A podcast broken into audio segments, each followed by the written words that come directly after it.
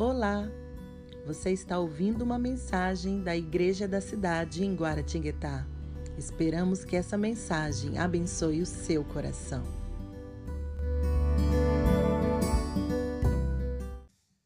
É isso aí, então, mais uma vez, boa noite, seja bem-vindo. E você pode seguir essa dica aí no nosso vídeo e baixar o nosso aplicativo da igreja. Lá você tem todas as informações de programação online. Quando antes de sair um vídeo, uma celebração, um culto online, você é notificado e você também tem acesso a todos os nossos conteúdos, né?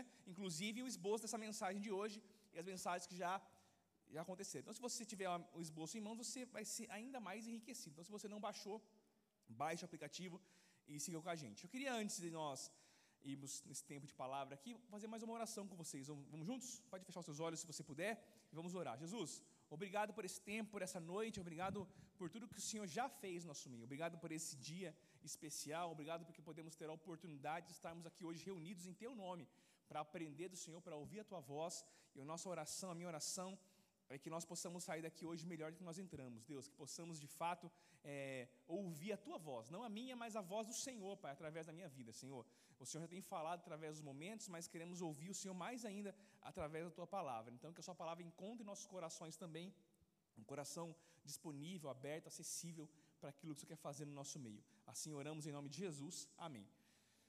Gente, então vamos lá. O nosso tema de hoje é comunidade profética. A gente viu essa canção linda aqui do especial, né, falando que é, Senhor cura essa geração, onde está a voz profética? E nós queremos dizer que a igreja de Jesus é uma comunidade profética. O que, que é, é uma comunidade profética? O que quer dizer que nós somos uma comunidade profética? Né? E tem a ver com, quando eu falo comunidade, tem a ver com a nossa vida, com a nossa família, igreja, sociedade. Né? A comunidade profética é um povo que acredita que todos podem viver o sobrenatural, né? que acredita que é, nós, quando andamos com Deus, porque somos povo de Deus, não estamos limitados, não estamos fadados a viver simplesmente daquilo que o nosso braço alcança, daquilo que a nossa capacidade pode, daquilo que nossas conexões podem nos levar, não. Entendemos que vivemos com um Deus poderoso, todo-poderoso, sobrenatural, e por causa disso nós podemos esperar com expectativa e convicção de que a nossa vida vai ser marcada pelo sobrenatural. Que Deus vai fazer por nós coisas que nós não podemos fazer. Que Deus abre portas que nós não podemos abrir. Que Deus pode nos levar a lugares e quer nos levar a lugares que nós não poderíamos chegar sozinhos. Então é uma comunidade, é um povo que acredita que podem viver o sobrenatural. Você pode viver o sobrenatural, você vai viver o sobrenatural, e não somente na sua vida, mas Deus quer também é, expressar o sobrenatural através da sua vida. Olha o que o Bill Johnson diz aqui, que frase forte. Nós devemos ao mundo um encontro com Deus. Gente, não sei se você percebe, mas há uma fome de Deus na nossa geração. As pessoas estão sedentas, elas querem Deus, elas querem mais de Deus, elas querem ouvir a voz de Deus, elas querem entender a vontade de Deus, o coração de Deus. E a boa, a boa notícia é que Deus fala e fala sempre. Né? O Dan McCallum, ele diz o seguinte, ó, nada dá a uma pessoa mais dignidade do que saber que ela pode ouvir a voz de Deus. Você pode ouvir a voz de Deus. Aliás, eu tenho certeza que Deus tem falado com você, porque Deus fala sempre. Deus fala através da palavra, da Bíblia. Então, por isso é importante ler a Bíblia, porque quando nós lemos a Bíblia, é Deus falando conosco. Mas Deus fala também através de circunstâncias, fatos, pessoas. Deus fala o tempo todo, né? Então eu acredito que a maioria de nós aqui já em algum momento da vida percebeu Deus dando direcionamento, mostrando coisas através desses meios que eu falei aqui. Por quê? Porque Deus sempre fala. Quem pode testemunhar que em algum momento da sua história você percebeu Deus falando com você? Através de um desses, desses meios aqui. Isso é muito importante. Se você não ouviu ainda, se você não consegue identificar, puxa, Deus não fala comigo. Olha, eu tive uma, uma vez, eu sempre pedi isso para Deus, né? Deus, fala comigo, Deus, fala comigo essa sede de ouvir a voz de Deus. É, e Deus falou comigo várias vezes, né? E quando Deus falou comigo, eu percebi que eu já tinha ouvido aquela voz antes. Né? Eu já tinha Deus já havia falado comigo outras vezes. A grande questão, muitas vezes, não é Deus precisar falar mais alto, é nós precisarmos estar mais sensíveis a Ele. Né? Então, essa, essa é a nossa conexão, essa é a nossa busca. E, mas você que tem ouvido a Deus e Deus tem falado com você, você tem que entender que isso é muito especial, isso é muito importante. O fato de Deus falar com você mostra o quão importante você é. O Deus do universo, o Deus Todo-Poderoso, está falando com você. Isso mostra o valor que você tem. Deus quer falar e vai falar sempre conosco durante todo o tempo. Em Números 11, 20, 11 tem um fato bem interessante aqui, onde Moisés expressa uma vontade. Eu não vou ler aqui, eu vou ler só a, a, a parte final, porque ele está conduzindo o povo e o Espírito de Deus estava sobre ele, para capacitar ele a, a, cumprir aquela missão que Deus o havia dado, de conduzir o povo do, do Egito, para, da, da escravidão para a terra prometida. Mas ele se vê em um momento ali, com muita dificuldade, ele não está aguentando mais, e ele fala: Deus, eu preciso de ajuda. Eu não aguento mais esse povo. O povo reclamava de tudo, eram cerca de 2 milhões de pessoas, né? 600 mil homens, sem contar mulheres e crianças. Então, assim, é, 2 milhões é uma estimativa, fora animais, tudo, e ele era o responsável de Deus por conduzir esse povo. Ele fala: Deus, não está dando. E Deus fala assim: não, separa as autoridades, os 70 anciãos aí, autoridades do povo, porque eu vou repartir o Espírito sobre você, sobre eles, para que eles te ajudem, né? E eles, então, o Espírito, eles vão na tenda, as 70 autoridades vão lá até a tenda do encontro, e Deus vai lá e derrama do Espírito Santo sobre eles. Mas tinha dois que não estavam lá, que faziam parte das autoridades, não foram ao encontro de Moisés à tenda. Mas a Bíblia diz que o Espírito Santo tomou eles onde eles estavam, no meio do acampamento mesmo. E aí Josué fica com, vamos dizer assim, é, ele fala assim, ó, vou ler com vocês aqui, ó, Josué, filho de Num, que desde jovem era auxiliar de Moisés, interferiu e disse: Moisés, meu senhor, proíba-os, porque eles estavam profetizando no meio do povo.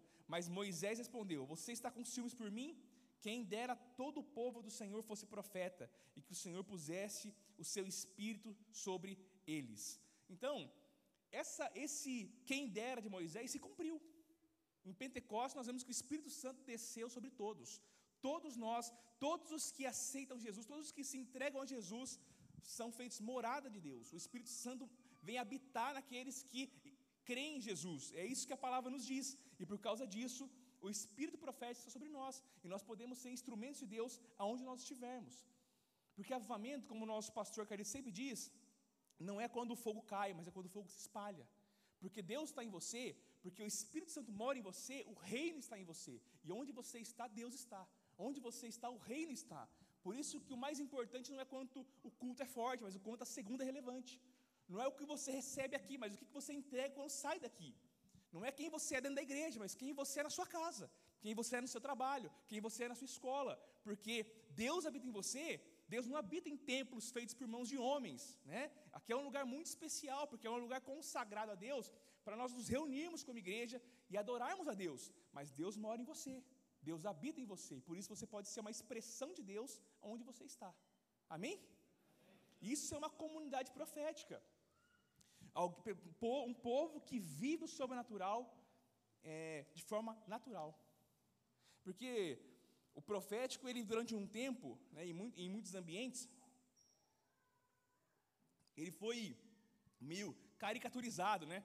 Tem uma expressão específica para que o profético aconteça, ele é anunciado, mas nós entendemos que em uma comunidade profética, o profético flui de forma natural.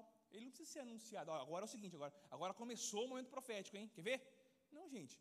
Naturalmente as coisas acontecem. Sem que eu tenha que falar assim que agora Deus está falando. Quantas vezes eu não sentei numa mesa informal, está ali tomando café, então, vamos, vamos tomar um café aqui, senta na mesa aí. Vamos conversando, você está conversando aqui, alguma coisa está acontecendo, você levanta da mesa chocado. O que aconteceu aqui? Que, que, que mesa foi essa aqui? Deus falou para caramba aqui. Você sai impactado de uma conversa informal. Por quê? Deus usa momentos como esse aqui, mais formais, para falar conosco, mas Deus também fala na informalidade, numa conversa de cozinha, numa conversa de corredor. É, naturalmente, o sobrenatural está se manifestando, Deus está falando o tempo todo. Quantos tiveram uma experiência assim? Uma conversa assim de. que não foi assim, ó, agora, vem aqui, irmão, vem aqui. É, Deus está te falando. Não, ninguém falou nada, ninguém anunciou nada. Foi uma conversa que, normal, mas você sai daquela conversa edificado, com aquela convicção de que alguma coisa sobrenatural aconteceu naquela conversa, né? Isso acontece, e isso vai acontecer com você. Você vai estar em ambientes, e os ambientes vão ser transformados por causa daquilo que você carrega. Você vai estar com pessoas, e mentalidades vão mudar por causa das, das coisas que você vai dizer, sem às vezes saber que está sendo usado por Deus. Porque Deus vai fluir, as coisas vão acontecer, o sobrenatural vai fluir naturalmente. É isso que acontece numa comunidade profética, e é isso que nós somos chamados para si. Então, é, para ativar esse ambiente de céu na sua vida, família, igreja, sociedade, onde você estiver, como que nós podemos fazer? O que, que nós podemos aprender? E qual que é o ambiente que nós queremos construir?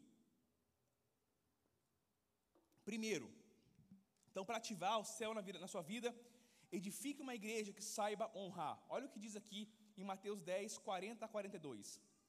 Quem recebe vocês, recebe a mim. Jesus dizendo, né? E quem me recebe, recebe aquele que me enviou. Quem recebe um profeta porque ele é profeta, receberá a recompensa de profeta. E quem recebe um justo porque ele é justo, receberá a recompensa do justo.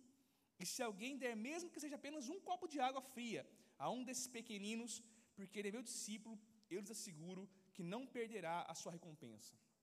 Forte, né? Então, um, nem um copo d'água será esquecido. Ainda mais quando os, o pessoal traz uma jarra dessa aqui para você, aqui, ó, geladinha, assim, ó. A sua recompensa não será esquecida, irmã da, da ordem de celebração.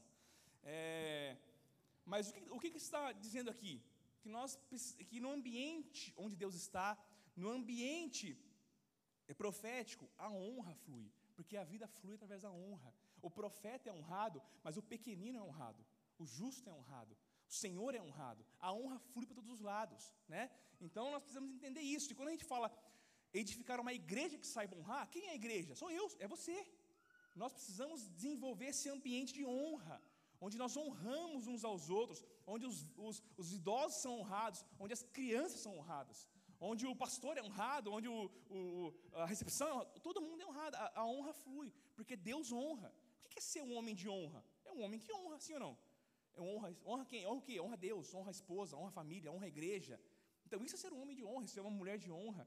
Então, nós precisamos entender que em um ambiente de avivamento, em um ambiente onde Deus está, a honra flui. É, e, e, honrar, gente, é ativar o melhor de cada um.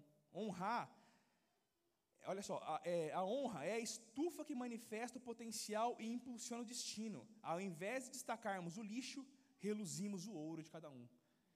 Honrar é saber olhar para a pessoa enxergando o melhor, é buscando o ouro nela, é buscando o melhor dela, é enxergando o melhor nela. Né? E eu creio que no ambiente de honra que nós estamos edificando aqui, pessoas vão ser edificadas, fortalecidas e vão entender é, valores que ela tem que talvez nem ela enxerga nela mesma. Mas porque nós vamos honrá-la, nós vamos é, mostrar para ela coisas que nem ela vê. Talvez na casa dela, os pais dela não percebem, mas no ambiente de honra da igreja, isso vai ser tirado para fora, o melhor das pessoas. Então, que você saiba olhar as pessoas com bons olhos. Nós não medimos as pessoas pela história delas, mas pelo destino delas, por aquilo que Deus quer fazer na vida delas. Nós olhamos para as pessoas com os olhos de Deus. Isso é honrar. Honrar é olhar as pessoas com os olhos de Deus. Amém? Então, é isso que é construído numa igreja, numa comunidade profética. E quando nós honramos alguém, nós recebemos e acessamos aquilo que ela carrega. É por isso que ele fala assim, ó, quem honra um profeta porque ele é profeta, re recebe a recompensa do profeta. Então, quando você honra alguém, aquilo que é sobre, sobre a vida dela, toca você. Você é abençoado por aquilo que ela carrega. Porque é o que eu falei, a vida flui através da honra. Dois, divulgue constantemente os testemunhos da ação do Espírito Santo. Vou secar aqui, eu percebi que a minha toalha está crescendo cada vez mais, né? Quase uma de corpo aqui daqui a, daqui a pouco deixa aqui pendurado, assim, né? É, divulgue constantemente os testemunhos da ação do Espírito Santo. Apocalipse 19, 10. O testemunho de Jesus é o espírito de profecia. Sabe o que está dizendo aqui? O testemunho é uma profecia. Um dos significados de testemunho é faz de novo. Sabe por quê? Quando eu testemunho daquilo que Deus, Jesus faz, eu estou profetizando sobre o ambiente. Quando eu sou curado de uma enfermidade, eu falo assim: ó, Jesus me curou.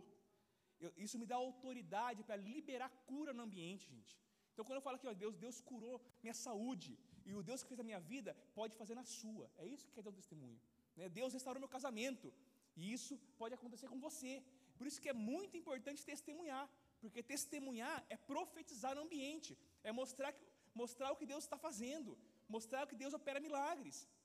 Então, testemunho é chave. Alguns não testemunham porque confundem testemunho com explanação bíblica. Ah, eu não testemunho porque eu não conheço muito da Bíblia, né? Não tem nada a ver. Testemunhar é falar daquilo que você tem ouvido e vivido com Deus. É a sua experiência. As pessoas podem duvidar da Bíblia, mas não podem questionar a sua experiência. É você que está vivendo isso. Então, não deixe de falar, de expressar aquilo que Deus tem feito na sua vida. Isso pode transformar a vida das pessoas. O testemunho é uma profecia. Por isso que nós precisamos testemunhar. É por isso que Jesus falou o seguinte: Vocês serão as minhas testemunhas em Jerusalém, Judéia, Samaria. Nós somos chamados para testemunhar, chamados para falar daquilo que Deus tem feito na nossa vida e a partir da nossa vida ativar isso na vida das pessoas. Terceiro, busque com perseverança as promessas do Pai. Olha o que diz lá em 1 Timóteo 4, 14 e 15. Não negligencie o dom que lhe foi dado por mensagem profética, com imposição de mãos dos presbíteros. Seja diligente nessas coisas, dedique-se inteiramente a elas, para que todos vejam o seu progresso. Gente, é, quando você recebe algo de Deus, uma promessa, né, e a Bíblia está cheia de promessas, existem mais de 3 mil promessas na Bíblia, né, e eu sei também que Deus tem trazido coisas ao seu coração, quando vem uma palavra sobre você, uma promessa, uma convicção no seu coração de que Deus tem algo para você. Né? Porque o que é a profecia? Ó, a profecia é, é a habilidade, deve ser uma habilidade para a vida e não apenas para o ministério. Podemos acessar o valor, da, o valor da percepção profética pessoal em relação ao nosso nível de influência na sociedade. O profético é o discernimento da voz, coração e mente de Deus em qualquer assunto, em qualquer momento. Então, quando a gente fala de profecia, de promessa, não tem a ver só com ministério, igreja, tem a ver com a sua vida pessoal, particular, sua família. Né? Aquilo, Deus coloca no nosso coração os pensamentos que Ele tem a nosso respeito, que são promessas de Deus para nós, que são é, palavras proféticas de Deus para nós. Eu sei que tem pessoas aqui que já ouviram muitas coisas que Deus quer fazer na sua vida, que você crê que Deus tem para você. Mas quando uma convicção dessa vem no nosso coração, quando uma promessa vem no nosso coração, a profecia de Deus vem para nós, a nossa postura não deve ser, porque eu ouço muito isso, sabe? Ah, Deus falou, então vai acontecer. Como se eu não tivesse responsabilidade nenhuma.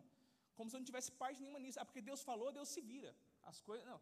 Se, se é de Deus mesmo, vai se cumprir. E não é assim que funciona, não, gente.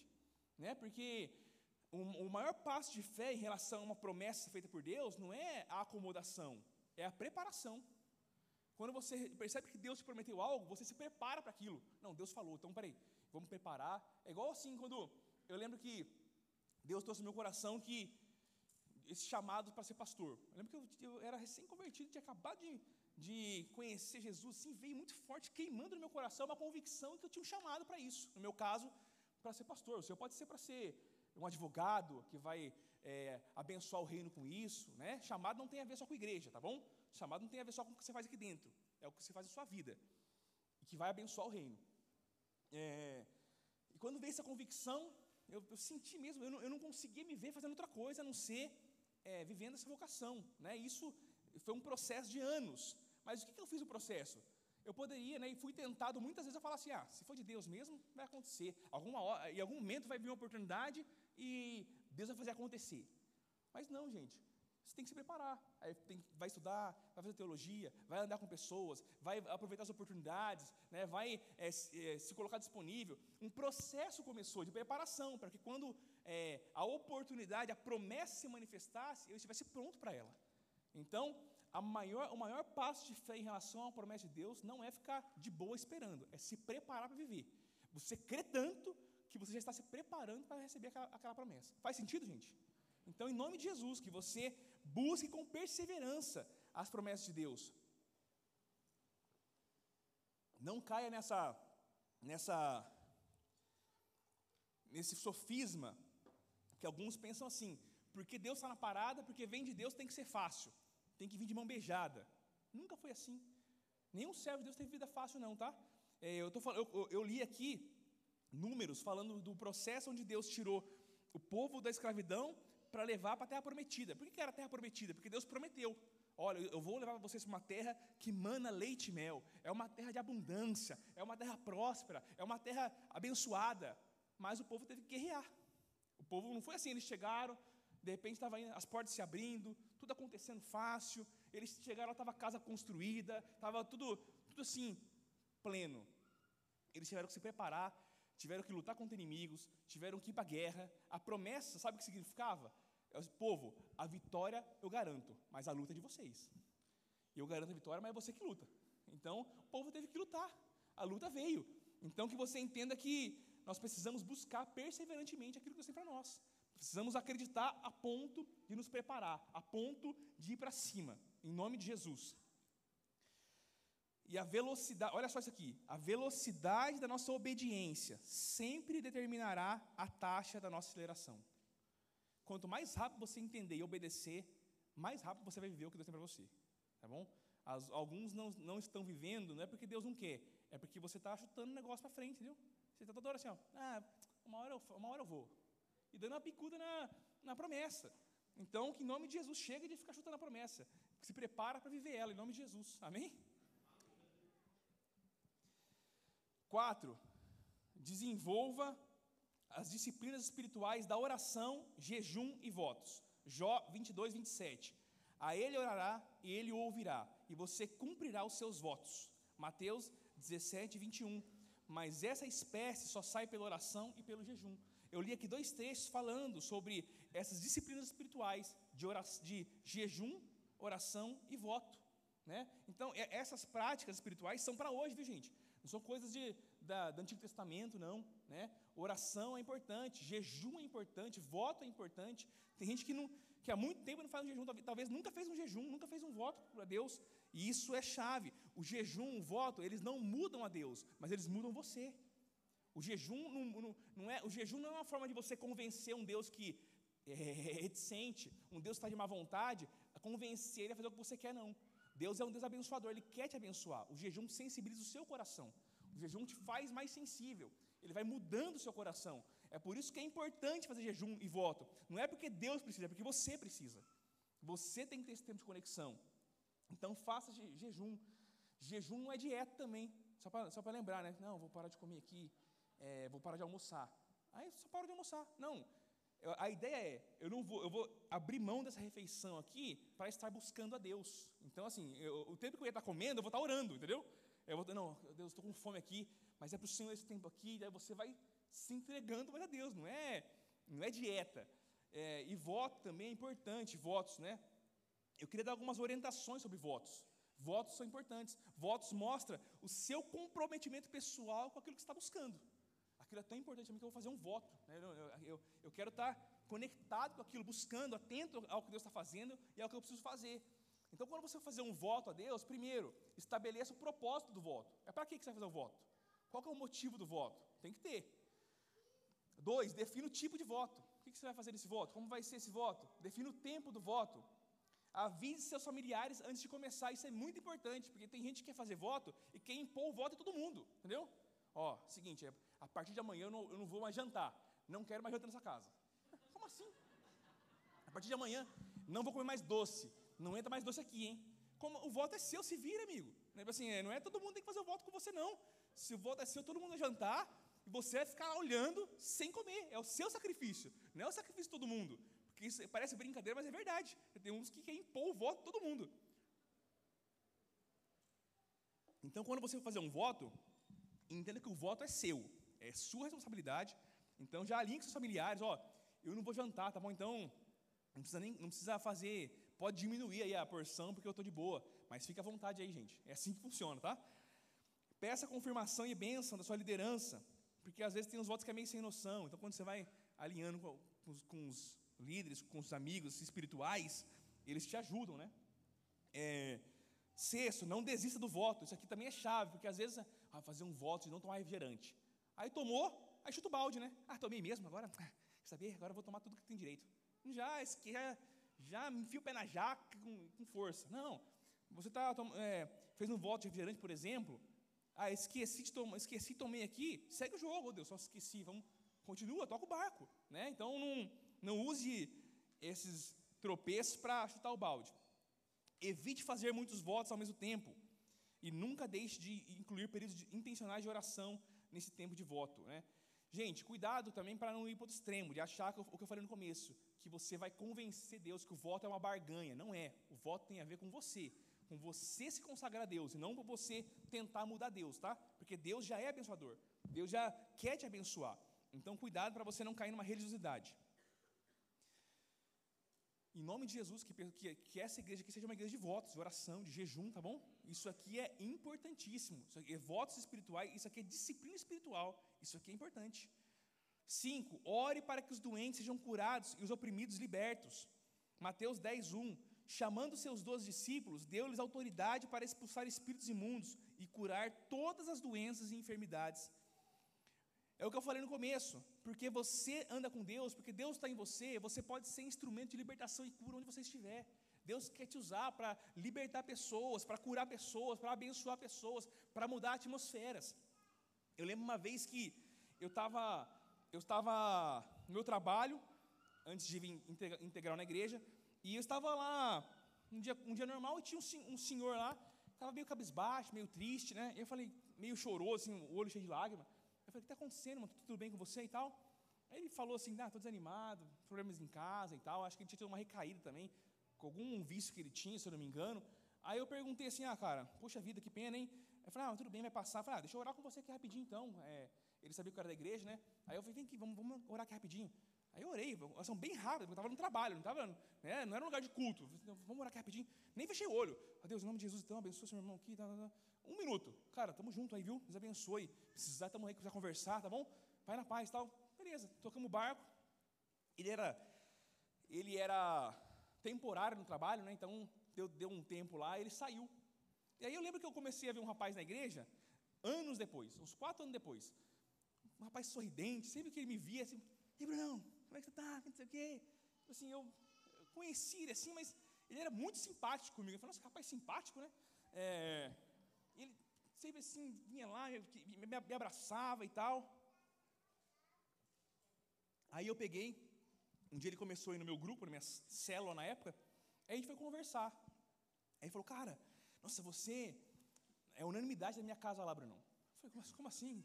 Quem, quem és tu? Né? Eu te conheço de onde, né? É, aí ele falou, cara, é, acho que você não vai lembrar, meu pai sempre fala de você. Aí piorou, né? Assim, eu falei, Aí ele falou assim: é que você não, é que que você não está lembrando aqui, ó. É que meu pai não parece comigo, não tinha nada a ver mesmo, né? Ele falou assim: ó, olha isso aqui é meu pai. Aí eu lembrei e falei: ah, tá. Cara, meu pai sempre fala de você, Bruno. Sabe por quê? Ele fala que, uma, que um dia, é, eu lembro de uma época que meu pai estava muito mal e ele estava querendo se separar da minha mãe, sabe? Tava uma crise lá em casa. Aí ele estava assim querendo chutar o barco, chutar o balde mesmo, sabe? Aí ele falou que um dia você chamou ele para orar lá no trabalho, cara. Você fez uma oração, Bruno. Eu não sei o que aconteceu mas aquela oração virou uma chave no coração dele. Ele voltou decidido a mudar, a fazer as coisas darem certo. Meu pai é outro homem hoje, Bruno, é outro homem. Alguma coisa mudou aquele dia. Gente, eu nem lembrava da oração. Não foi aquela oração que você sai assim, ó, hum, foi forte, hein? Essa foi forte. Não, isso aí foi uma oração assim, ó. É, beleza, orei, vamos embora. E Deus fez, gente. Sabe por quê?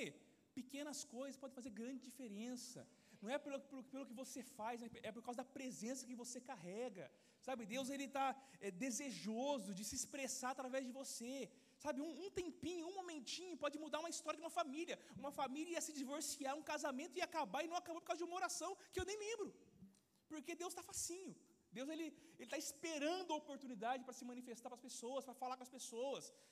Então, que você, em nome de Jesus, Ore pelas pessoas, seja ousado, se bote disponível, permita-se ser usado por Deus. Ah, os céus está onde você está, porque você carrega Deus em você. E grandes coisas podem acontecer através da sua vida, em nome de Jesus. Amém? Sexto, seja fiel nas entregas dos dízimos e ofertas. No ambiente de avamento, gente, há essa generosidade, há essa liberalidade. Né? A gente vê isso acontecendo na igreja primitiva. Quando o Pentecostes aconteceu, o povo, é, a generosidade foi um sinal do avivamento. Olha o que diz lá em Lucas 16. Por isso eu lhes digo, Jesus falando, né, usem a riqueza desse mundo ímpio para ganhar amigos, de forma que quando ela acabar, esses os recebam nas moradas eternas. Quem é fiel no pouco também é fiel no muito, e quem é desonesto no pouco também é desonesto no muito. Assim, se vocês não forem dignos de confiança em lidar com as riquezas desse mundo ímpio, quem, quem lhes confiará as verdadeiras riquezas? Se vocês não forem dignos de confiança em relação ao que é dos outros, quem lhes dará o que é de vocês? Nenhum servo pode servir a dois senhores, pois odiará um e amará o outro, ou se dedicará a um e desprezará o outro. Vocês não podem servir a Deus e ao dinheiro. Gente, uma coisa aqui óbvia: quem é desonesto no pouco é desonesto no muito. Né? É, quem mente por qualquer coisa, você acha que vai falar a verdade quando tiver com a faca no pescoço? Que a hora que o negócio for sério vai falar a verdade? Não vai. Porque não tem a ver é, com quantidade, não tem a ver, não, tem a ver com coração, gente. E dinheiro é algo espiritual, tá bom? Em Atos 10, conta a história de Cornélio, o primeiro é, não judeu que recebeu o Espírito Santo. É, um anjo, é é, era a primícia, era algo especial, tanto que está na Bíblia. Um anjo desce para falar com ele e fala assim: ó, Cornélio, as suas orações e as suas esmolas subiram como oferta memorial diante de Deus. Sabe o que ele está dizendo aqui? Que dinheiro é espiritual e a generosidade, a forma que Cornélio lidava com o dinheiro, agradou a Deus. Porque dinheiro é uma questão espiritual. A esmola subiu diante de Deus, não é? Você acha que o quê? Cornélio jogava para cima e Deus pegava? Não, era a forma. É, porque assim, como que subiu? Era a forma que ele lidava com o dinheiro que agradou a Deus, gente. Então isso é óbvio. E é tão espiritual, é tão espiritual que, presta atenção aqui, não sei se você teve essa experiência aqui, estou abrindo meu coração. Lá atrás já aconteceu comigo e eu vi quanto é espiritual. Você vai dar uma oferta na igreja, né? Aí você abre sua carteira, está lá, uma nota de 100, uma nota de 50, uma de 20, uma de 10. Qual que é a primeira que você olha para dar oferta? A de 10, a menor. É sempre assim, não, é, vou dar aqui, não, mas. Aí você começa a pensar, né? Porque quantas vezes, gente, na, na época do Eleve, Estou aqui, abre, abre, minha carteira, tá lá as, as, notas lá, né? Nunca tinha uma de 100, óbvio, né? Mas tipo assim. Mas se é na menor. Aí fala, não, estou com tanto, tanto, dinheiro aqui. Bom, Deus sabe, né? Deus sabe que eu tenho coisa para pagar. Vai essa menor mesmo. Aí dava a menorzinha, saía pro rolê, gastava tudo. Depois acabava o culto, ia pro rolê com a galera, gastava o dinheiro, entendeu? Por que eu não dei de oferta? Por que, por que, que eu estava com esse conversinha com Deus, que Deus sabe que eu tenho coisa para pagar, dei a menor, fui, fui pro rolê com a galera e gastei meu dinheiro. E eu, cadê a conta que ia pagar? Então, por que eu estou falando isso? Porque é uma guerra espiritual, gente. Ser generoso, ser fiel, você vai sempre ser tentado a reter. É assim que funciona. Você vai sempre ser tentado a negociar com Deus, a, a, a arrumar, arrumar algum motivo para não ser fiel no dízimo e não dar oferta. É assim que funciona. E, gente, se você não consegue resolver seu mês com 90%, você acha que é segurando os 10 de Deus que vai resolver tudo? É os 10% que vai mudar tudo? Não, não vou dar dízimo porque não, é, esse mês não vai dar. Quer dizer, o 90 não resolveu. É os 10 que você vai segurar para resolver. É loucura, né? É, é, é, é, guerra espiritual mesmo. Então, em nome de Jesus, que você entenda de uma vez por todas o significado de dízimos e ofertas, gente. Eu não estou aqui pedindo dinheiro, não, viu? Fica o seu dinheiro para você. É, a igreja é a igreja não é sustentada por esmola de homens, não. É pela provisão de Deus. A gente entende isso. Mas é que Deus quer abençoar você. É você que, é, que precisa ser abençoado é, por aquilo que Deus quer fazer. O dízimo, ele protege nossos recursos, essa guerra espiritual. O dízimo é proteção. Oferta prospera, é semente lançada. E oferta extravagante, ela abre novos ciclos na nossa vida. Né? É isso que nós aprendemos, vimos na Bíblia diversas vezes. Ofertas, ofertas extravagantes de Davi, de Salomão, coisas que abriram novos ciclos para eles. E nós tem um livro que é muito muito top, que é do Robert Morris, né? Vida abençoada, e o outro que é mais que abençoado que ele conta uma história que, que é, o que eu, é o que eu sonho viver também. E eu creio que Deus quer nos levar nesse nível, mas para que a gente possa entrar nesse nível, a gente tem que virar essa página aqui, gente, sabe, de fidelidade, generosidade, ser fiel no dízimo e oferta, isso aqui é muito básico, isso aqui é muito básico. Que em nome de Deus você entre num novo nível de generosidade na sua vida, sabe, é, para abençoar pessoas. Eu lembro que esse Robert Morris, ele conta uma história assim, ele, ele, ele, assim, ele tem um testemunho muito forte em relação a recursos, né, ele fez um voto com Deus, e ele, assim como nós, sempre cantou: Deus, tudo que eu tenho é seu e tal. E Deus um dia chegou junto, falou: tudo que eu tenho é, tudo que você tem é meu. Então dá isso tudo, isso tudo aqui para fulano de tal. Ele disse que até ele, eh, até ele conseguir desenvolver isso, ele apanhou muito. Ele até ensina uma coisa que eu guardei para mim. Ele falou assim: ó, quando Deus me pede algo difícil, eu tenho um princípio, o princípio da obediência imediata. Falou assim: ó, quando, quando Deus me fala algo muito difícil, um dá tudo, por exemplo, eu obedeço o mais rápido possível, porque quanto mais eu começar a pensar e racionalizar, mais difícil fica obedecer. É que nem perdão, sabe assim? Pede perdão ao fulano. Você sai daqui assim, ó, não, é hoje, hoje eu vou pedir perdão. Hoje eu vou. Aí você começa, não, mas espera aí. É, não fui eu que fiz. Foi a fulano que me ofendeu. Não, mas espera aí. E se eu pedir e aí, ou seja, não é só dinheiro não. Tudo que é difícil a gente começa, ah, não. Vou continuar orando, vou orar mais um pouquinho para ver se é de Deus mesmo. Aí você começa a racionalizar muito e não faz. Então ele entendendo isso, ele desenvolveu esse princípio da obediência imediata. Deus pediu algo difícil para você, faz o quanto antes.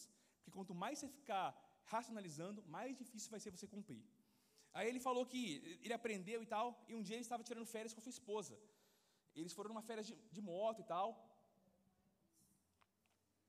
Isso quando estava no outro nível já, né? Ele conta vários perrengues e tal, ele aprendeu. Estava vivendo um tempo de abundância mesmo. Aí ele falou assim que ele colocou todo o dinheiro das férias no bolso. Ele disse que nunca fez isso, mas aquele, aquelas férias, ele falou, ah, vou sair com todo o dinheiro das férias no bolso. Aí saiu de moto com a esposa e tal, e eles pararam numa lanchonete, bem no início das férias. Aí eles viram uma família entrar. Aí viu a família assim, é, quatro crianças, o, o, casal e tal, né? Sentando no restaurante ali. Ele lembrou do quanto é, ele, quando os filhos eram pequenos, quantos perrengues ele não passou nas férias, sabe? Assim, aquela coisa de dinheiro contado, sabe? Assim, de, ó, oh, não pega isso não, pega só aquilo, isso aqui não vai dar, ó, oh, a gente pode gastar tanto nesse almoço aqui só. Ele ficou lembrando daquilo. E ele viu as crianças assim no, no cardápio, né? E o pai só assim, ó. Tipo, só meio que assim, ó, não, não, isso aí, isso é muito caro, isso é muito caro. É tipo assim, é, e as crianças me dando aquela, dando aquela murchada, né? Tipo assim, ia ser o combo com batatinha, vai ser só, só o hambúrguer mesmo, sabe aquela coisa? E aí ele falou assim, ele começou a orar e tal, e falou para a esposa dele, amor, é, Deus está colocando no meu coração aqui de abençoar essa família aí. Aí a esposa falou assim, já sabe que ele, ele tem esse coração, né? Deus sempre usa ele para isso? Aí falou, já sei, né, amor, você está querendo pagar o almoço deles, né? Não, não, estou querendo pagar as férias deles. E aí ele, ele, a mulher testificou, não, é isso mesmo, vamos abençoar essa família aí e tal. Aí ele foi na mesa e se apresentou, olha, eu sou discípulo de Jesus e tal, estou andando com Deus, e Deus colocou no meu coração de pagar as férias de vocês. Né? Então, aí colocou aquele bolo da mesa, assim, ó, pá, né? Diz que a família ficou meio receosa, o que é isso? É dinheiro de droga? O que está acontecendo aqui, né? Não, não quis aceitar, né? Ficou, porque é estranho, não é? Do nada chega um cara querendo dar dinheiro para você, num, num, num, mundo como esse. E aí ele explicou, não, eu sou um pastor e tal, é, é Deus fala comigo muitas vezes, enfim. Aí explicou a situação, e a família começou a chorar, obviamente, né? Porque estava naquele perrengue e de repente a, o jogo virou. E eles, eles foram abençoados com as férias. E ele antes ele falou assim, ó, para as crianças, crianças, nunca esqueçam do dia em que Deus levantou um estranho para pagar as férias de vocês, que seja um marco na vida de vocês. Gente, eu fico imaginando o que foi para aquelas crianças esse ato. O, que, o, que, o quanto esse homem foi usado por Deus para deixar uma, uma, marca na história daquelas crianças. E eu creio que Deus quer nos abençoar nesse nível. Esses dias a gente estava assistindo um, um vídeo do Denzel Washington. Sei quem estava aqui, né, falando da história dele, da pegada dele e tal. Depois eu, eu vi um vídeo do Pantera Negra, né? Ele, o Pantera Negra, o, aquele que faleceu, ele fez uma homenagem ao Denzel Washington, porque ele falou assim, ó, não existiria Pantera Negra sem Denzel Washington, porque foi o Denzel Washington que pagou a faculdade dele, que bancou ele, que investiu nele. Gente, eu, acho, eu creio que Deus quer usar a igreja para fazer isso, sabe? Você, vai, você vai pagar a faculdade de alguém, você vai investir, vai pagar um curso, pagar, pagar um, sustentar uma pessoa lá fora, sabe assim, um missionário. Eu creio que Deus quer nos, nos abençoar nesse nível, para que você tenha para você e tenha para abençoar outros, para mudar o destino de alguém. Mas para isso, nós precisamos virar essa página aqui, sabe, de dízimo e oferta, coisinha assim simples. É, é, o que, é, é, o que a Bíblia diz aqui. Se você não conseguir ser fiel naquilo, no, nas riquezas desse mundo, quem vai confiar nas riquezas eternas? As grandes coisas de Deus, né, as promessas de Deus, é, o dinheiro é um teste. Se você não passar nesse teste, não vai ter mais coisa, não. E não, não cai nessa ilusão, quando eu tiver mais, eu vou dar. Não é assim que funciona, nunca foi. Né? Quem, a oferta que mais chamou a atenção de Jesus foi de uma viúva pobre. Né? É, porque não tem a ver com quantidade, tem a ver com coração. Tem a ver com quanto você confia. Né? Jesus estava lá e ela deu uma quantidade, era uma moedinha. Jesus falou assim: ó, essa, essa viúva foi a que mais deu, porque ela, do pouco que tinha, deu todo o seu sustento. Ela deu tudo que ela tinha. Né? Não foi uma oferta suicida, tipo assim, ah, vou dar isso aqui, agora vou morrer. Não, foi uma oferta assim: ó, eu só tenho isso, mas eu sei que o meu sustento vem de Deus, é Deus que me sustenta. Eu sei que não é esse dinheiro que vai me alimentar, é Deus que vai me alimentar. E ela deu oferta. A confiança dela chamou a atenção de Jesus. A fé dela chamou a, confiança, chamou a atenção de Jesus. Então não tem a ver com quantidade, tem a ver com coração é expressão de confiança, é expressão de fidelidade. Você acha que Deus quer seu dinheiro? Você acha que é de dinheiro que a gente está falando aqui? É fidelidade, gente, é generosidade, é confiança em Deus, é entender que tudo que você tem vem de Deus. E Deus quer nos levar a outro nível. Então, para isso, que a gente possa virar essa página aqui mesmo e sermos é, fiéis nos nossos dízimos e ofertas. Em nome de Jesus. Você que nunca deu uma oferta exponencial na sua vida, faz isso um dia. Sabe assim, Deus, me, me fala o que o Senhor quer de mim. É, ouça Deus, não estou falando para você agir por emoção, não. Ore a Deus e faça o que Deus te mandar fazer. Todo mundo é, deveria é, buscar uma experiência como essa, que é muito forte, muito top. Sete, ofereça sempre uma adoração contagiante. Paulo e Silas estavam orando e cantando hinos a Deus. De repente, houve um terremoto tão violento que os alicerces da prisão foram abalados Imediatamente todas as portas se abriram e as correntes todos se soltaram. Paulo e Silas estavam presos, mas enquanto estavam presos, adoravam a Deus com cânticos. Enquanto eles adoravam, as cadeias se quebraram e todos foram libertos. Uma adoração extravagante, uma adoração contagiante. Adore a Deus com intensidade, adore a Deus com tudo que você tem, com tudo que você é. Se expresse a Deus. Né? Se você é alguém mais espontâneo, seja espontâneo. Se você é alguém mais comedido, que seja, mas que seja uma adoração é, íntegra, que você se expresse completamente a Deus. Né? Sem, sem se preocupar com o julgamento dos outros. Porque sabe quem que julga? Sabe quem critica alguém que adora de forma muito extravagante? O travado. É o religioso, né? Que olha assim, nossa, para que tudo isso, hein? Nossa. É, você não consegue, aí fica criticando o outro. Sabe, sabe, sabe, quem que, sabe quem que se ofende com uma oferta extravagante? Alguém chega assim e fala assim, ó, ah, Deus falou comigo, eu dei um carro. Sabe quem se ofende? O avarento. Porque ele não consegue, aí a generosidade do outro ofende ele, entendeu? Nossa, mas para quê? Ah, que mané. Sabe assim, já começa a criticar, porque não consegue, não, não, tem esse coração, aí a generosidade do outro ofende a avareza dele. Mas quem é, quem é generoso e quem é livre é inspirado pelas pessoas. Uau, é isso aí. Meu Deus, para, glória a Deus, é isso mesmo. Puxa, olha como o irmão ali adora com intensidade. Eu também quero viver assim. Você é inspirado. Né? Então, seja na adoração, seja no, em ofertas, faça o que Deus colocou no seu coração. Não tenha medo e não fique paralisado por causa do julgamento dos outros. Seja livre, em nome de Jesus. Oito, resolva bem sua paternidade espiritual. É, uma coisa pedir ao Senhor, é o que procuro, que eu possa viver na casa do Senhor todos os dias da minha vida, para contemplar a bondade do Senhor e buscar sua orientação no seu templo. É o que diz Efésios 6:1-3. Filhos, obedeçam a seus pais do Senhor, por isso, pois isso é justo. Honra teu pai e tua mãe. Este é o primeiro mandamento com promessa, para que tudo te corra bem e tenhas longa vida sobre a terra. A vida flui através da honra, e o nosso destino passa pelas mãos dos nossos pais, pais biológicos e espirituais. Então, que você é, saiba honrar as pessoas que Deus colocou na sua vida para te abençoar, para te promover, para te ajudar, para te fortalecer, para te edificar. Deus coloca pessoas assim na nossa vida, e nós precisamos honrar essas pessoas. E, deixa eu dar um toque, um toque profético aqui, porque agora nesse negócio de profético, tudo é profético, né? Aí você quer honrar a pessoa, aí você vai dar um Você tem que presentear as pessoas você, que você ama, presentear as pessoas que, que você honra, seus pais, é, seus líderes, presenteie, leve para almoçar. Esse negócio profético agora também tem uns exageros, é tudo é profético, aí você ganha pedra, você ganha, tipo assim, a pessoa pega, ah, isso aqui, ó, ah, profético, viu, isso aqui. Aí, tipo assim, beleza, é legal ganhar uma pedra de vez em quando, mas tipo assim. Mas assim, é, é seu pai vai gostar também de uma, uma roupa profética, de um almoço profético também, sabe? Não precisa ser tudo assim, tudo que é achado, né? Eu estava andando aqui vi uma, esse galho, esse galho aqui é diz que você vai ser, aí tudo virou profético, tudo vale agora. Te dá um toque, tudo, tudo fala, mas tudo tem limite também, né? Em nome de Jesus. Alguns vão me agradecer depois, porque eu acho legal, gente. Se é profético, beleza, a pedra, sei lá, uma coisa que você achar, mas não pode ser só isso, né? É, o seu pai vai gostar, como eu falei, um presente profético é muito bom também, tá bom? É, uma calça profética, né? Um, olha, eu vi essa, essa, jaqueta aqui profética, que isso te dá, pai. É um, almoço top profético. Pode ser também, viu, gente? Em nome de Jesus.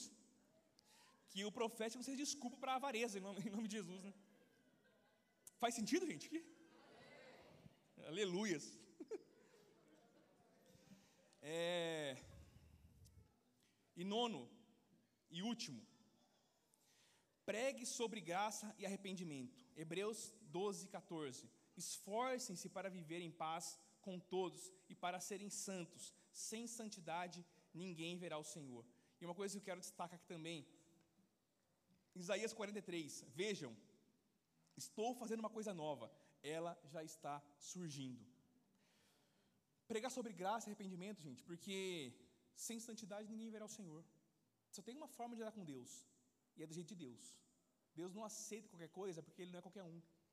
Então, é, a, a, santidade é importante, mas a santidade não, é, não, somos nós que não somos nós que nos santificamos, é Deus que nos santifica. A nossa parte não é nos santificar, a nossa parte é nos entregar a Deus, é nos render a Deus. É nós nos rendemos e Ele nos transforma, é assim que funciona. Mas conforme nós vamos avançando com Deus, conforme o sobrenatural de Deus vai nos tocando, coisas velhas ficam para trás e as coisas novas vão surgindo. Deus te chamou para um novo tempo. Deus te chama para viver novidade, em novidade de vida. Deus é Deus de coisas novas sempre. Então, é, você pode estar aqui hoje e o que você precisa é ver algo novo. Deus tem algo novo para você. E você pode estar aqui já há muito tempo na igreja e você também precisa de algo novo. E Deus tem algo novo para você. Sabe, eu creio que Deus quer startar coisas novas na sua vida a partir de hoje. Talvez você não, você chegue na sua casa, alguns vão chegar em casa, talvez a maioria, e as coisas não vão ter mudado. Porque, como eu falei, às vezes a gente tem a impressão de que tudo que vem de Deus tem que ser fácil, tem que ser na hora. Né? Mas Deus também é um Deus de processo. Não é porque algumas coisas vão ser através de um processo que o processo invalida o milagre. Deus faz milagres pelo processo também, sabia? O processo ensina. Então eu creio que todos nós podemos levantar daqui hoje para um tempo novo, algo novo sendo startado na nossa vida. Alguns vão sair daqui e algumas coisas vão mudar imediatamente, porque Deus é o Deus de repente. Mas alguns vão sair daqui dando novos passos para o novo tempo. Eu lembro que eu, quando cheguei na igreja, eu contei essa história aqui já. Né? Eu, eu, eu fumava, fumei muitos anos. E aí eu busquei esse milagre. Deus, eu quero parar de fumar, eu quero parar de fumar, eu quero parar de fumar. E não aconteceu, de repente. Eu lembro que veio um testemunho de, de pessoas que chegaram na igreja. Puxa, eu cheguei aqui ontem, fumei 25 anos. E agora eu entrei aqui, não consigo mais fumar.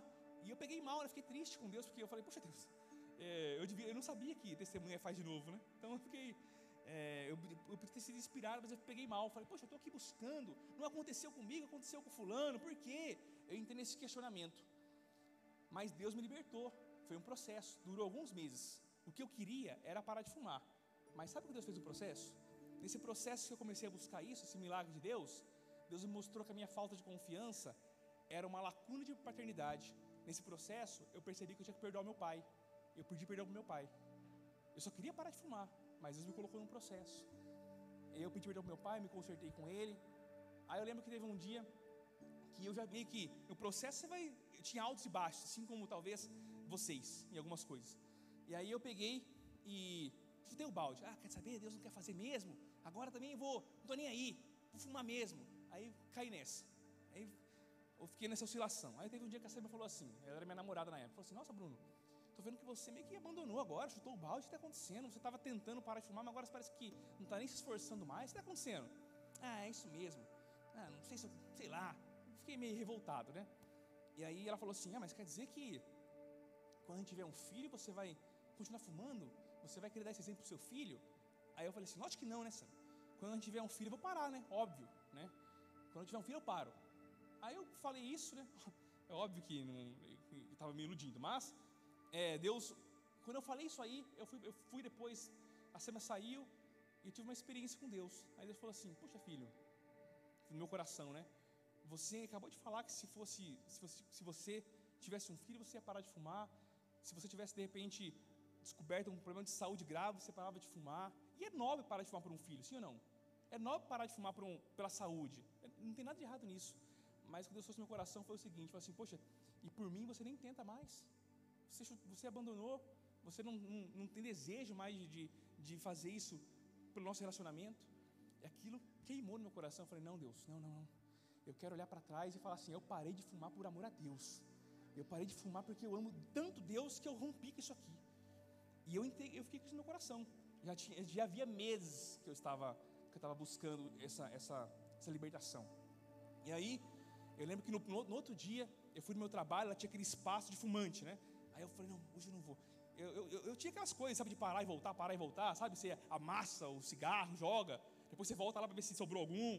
Assim, era, era esse nível, né? Eu jogava meio perto, assim, né? Eu jogava longe, jogava no bueiro, jogava tipo assim, não vou mais fumar. Jogava no lixo aqui, depois você, deixa eu ver se tem só uma, uma ponta, né? Era nesse nível, era nesse nível.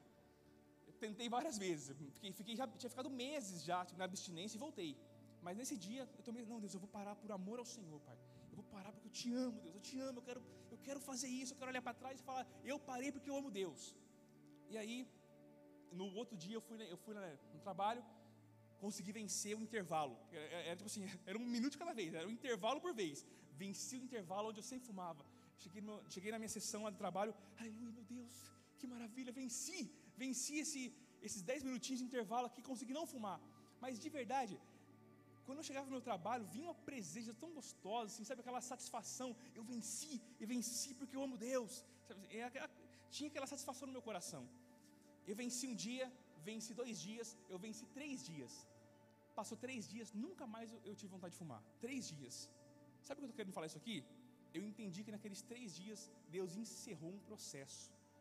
O que Deus queria, eu, eu queria parar de fumar, mas Deus queria muito mais para mim. Foi um processo que me reconciliou com meu pai e que me ensinou algo muito importante: dar sempre o melhor para Deus, se entregar 100% a Deus. Quando eu aprendi isso, o processo encerrou e a cura veio. Eu estou falando isso porque eu creio que você pode levantar daqui hoje e Deus começar um processo novo na sua vida, de uma mudança, uma transformação profunda, permanente. Um milagre vai acontecer de forma processual. Não despreze os processos, porque o processo ele é didático, ele ensina. Você está buscando algo de Deus, mas Deus quer te entregar muitas mais coisas do que você está buscando. Então não despreze, não despreze os processos, os milagres que Deus faz por meio de processos. Você, se você está num processo com Deus, permaneça. Sabe, eu quero orar por você para que você seja fortalecido. Você que quer chutar o balde, você que quer desistir, acha que não vai dar certo, permaneça. É, continue buscando a Deus, orando, profetizando, clamando na hora certa, quando você, quando você aprendeu o que tem que ser aprendido, quando as coisas, quando Deus vê que você chegou no ponto, o milagre acontece, a cura acontece, a transformação acontece, mas não desista dos processos de Deus. Eu creio que pessoas vão levantar daqui hoje e um, um novo processo está começando na sua vida, um processo de algo novo, de um tempo novo na sua história. Sabe quando que o sobrenatural acontece? Sabe qual que é a porta para o sobrenatural? Entregar a sua vida a Jesus. Quando nós entregamos a nossa vida nas mãos de Jesus, nós somos, é, o sobrenatural de Deus nos enche, o Espírito Santo nos enche, e isso, essa é a porta para uma vida marcada pelo sobrenatural. Não é uma vida de não é só um momento sobrenatural, é uma vida marcada pelo sobrenatural. E é isso que Deus tem para você. É mais do que acreditar em Jesus, tá? É mais do que confiar em Jesus. É se render completamente a Ele. É, é, é radical. É radical. É levantar a bandeira branca e falar assim: Jesus, a partir de hoje, a minha vida é sua. É do seu jeito, não é do meu mais não. A minha vida é sua.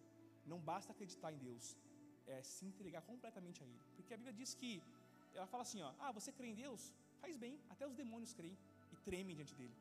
Não é acreditar que ele existe que muda tudo, é se render completamente a ele que muda tudo.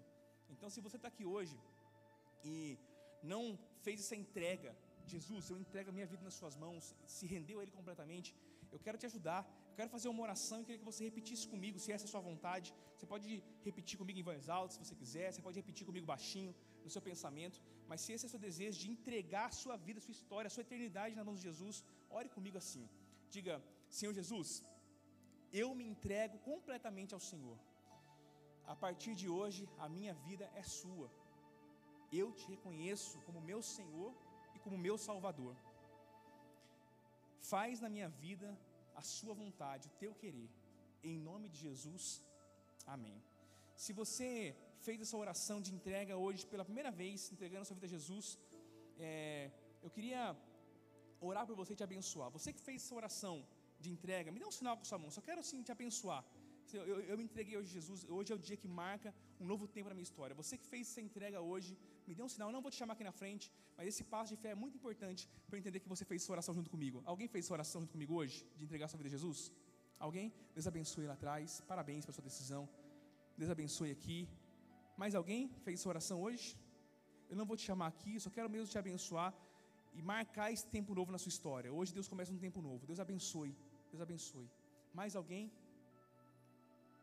Alguém que estava afastado da igreja, afastado da fé, e hoje é o dia que marca a sua volta. É isso que você quer ver mesmo, esse é o seu ambiente, essa é a sua casa. E você quer voltar para a comunhão da igreja, voltar para, essa vida com Deus, essa vida de conexão com Deus, a vida de fé em Jesus. E você volta hoje, você anda afastado, não importa o motivo. O que importa é que hoje você está voltando para a fé, voltando para a comunhão da igreja. E hoje é o dia que marca a sua volta. Alguém que está nessa condição, eu volto hoje, estou voltando hoje. Me dê um sinal também, eu quero te abençoar. Deus abençoe lá atrás, parabéns pela sua decisão. Mais alguém? Volta hoje? Se reconcilia com, com Jesus, com a igreja? E a última decisão que eu, convite que quero fazer para você, antes de nós orarmos juntos, é você que ainda não é batizado, né? Você não se batizou no batismo das águas, né? Não é o batismo de criança, não, onde alguém te levou, é o batismo de adulto, onde você decide ir e falar Jesus é, e, e dar esse testemunho público diante de todos de que você decidiu morrer para uma velha vida e nascer para uma vida nova com Deus. Você que ainda não se batizou e quer se batizar, me dê um sinal com sua mão também, eu quero orar para você. Eu vou me batizar. Eu quero me batizar. Me dê um sinal com sua mão, eu quero orar para você. Alguém que decide se batizar? Amém. Você que é, tomou uma decisão e não quis levantar sua mão, você que levantou sua mão, eu creio que já entregaram uma ficha como essa para você, mas você que se decidiu e não é, levantou sua mão, você pode, por favor, preencher essa ficha e entregar na recepção. Nós não queremos, não vamos compartilhar isso com ninguém. Só queremos mesmo orar com você, te dar um presente, te ajudar nos próximos passos e te acompanhar, tá bom? Então é muito importante que você preencha essa ficha e deixe conosco na recepção. Nós vamos querer, é, ter esse tempo com você, tá bom?